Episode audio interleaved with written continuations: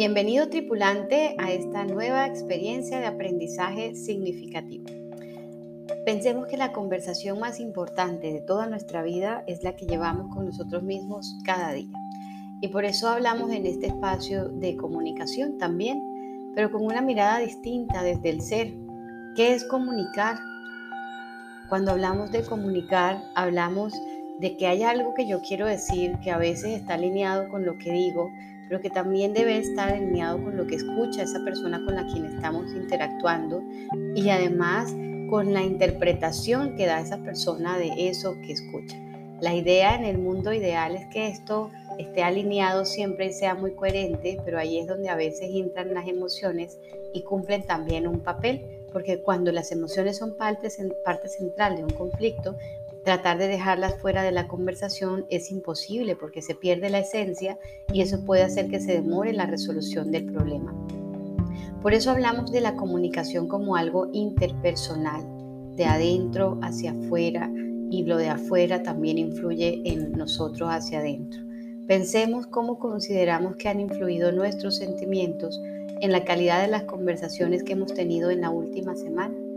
Siempre hay algo que hacemos producto de las emociones que tenemos y muchas conversaciones que tenemos tienen ahí ese toque de emoción.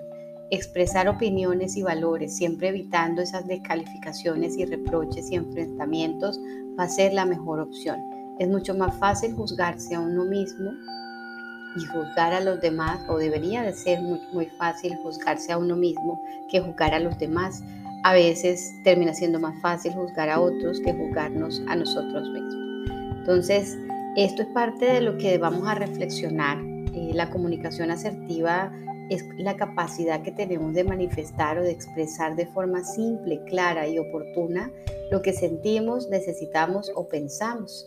Y propusimos hacer un ejercicio llamado la ventana de Johari, donde plantea que hay cuatro áreas y hay unos aspectos que los demás conocen y otros aspectos que los demás desconocen. Y, esto implica que hay un conocimiento que tú tienes, que los demás tienen de ti, hay un conocimiento que otros tienen de ti, pero no te dicen, hay un conocimiento que tienes tú de ti, pero que no compartes con los demás, y hay un conocimiento que podrías tener de ti si aprendes del conocimiento que otros tienen de ti, no te dicen, y si te abres a compartir eso que te guardas, porque ahí también hay aprendizajes. Entonces vas a encontrar en la presentación de clase un ejercicio para poder sacar una tablita e identificar cómo estamos con relación a nuestra ventana. Te vas a dar cuenta cuando ya termines el ejercicio que te van a aparecer cuatro cuadrantes. Esos cuatro cuadrantes los vas a identificar de acuerdo a eh, cada uno de, de, esos cuadritos o verde, azul o rosadito o moradito ya vas a ver de acuerdo al tamaño qué es lo que predomina de acuerdo a cómo te estás comunicando. Este ejercicio está enfocado en cómo damos y recibimos la comunicación. Por lo tanto, yo sé que si esa área secreta parece muy grande, hay mucha información que puedo estarme guardando de mí mismo. O si el área pública parece muy grande, puede ser que hay mucha información que yo estoy compartiendo de mí y soy un libro abierto.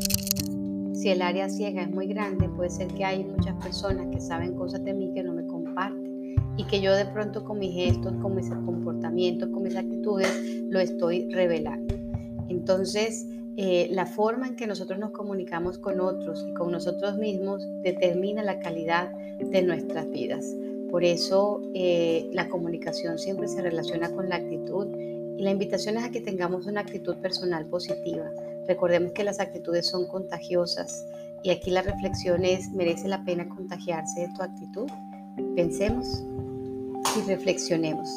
Deseamos que estos espacios sean constructivos, que les saquen mucho provecho.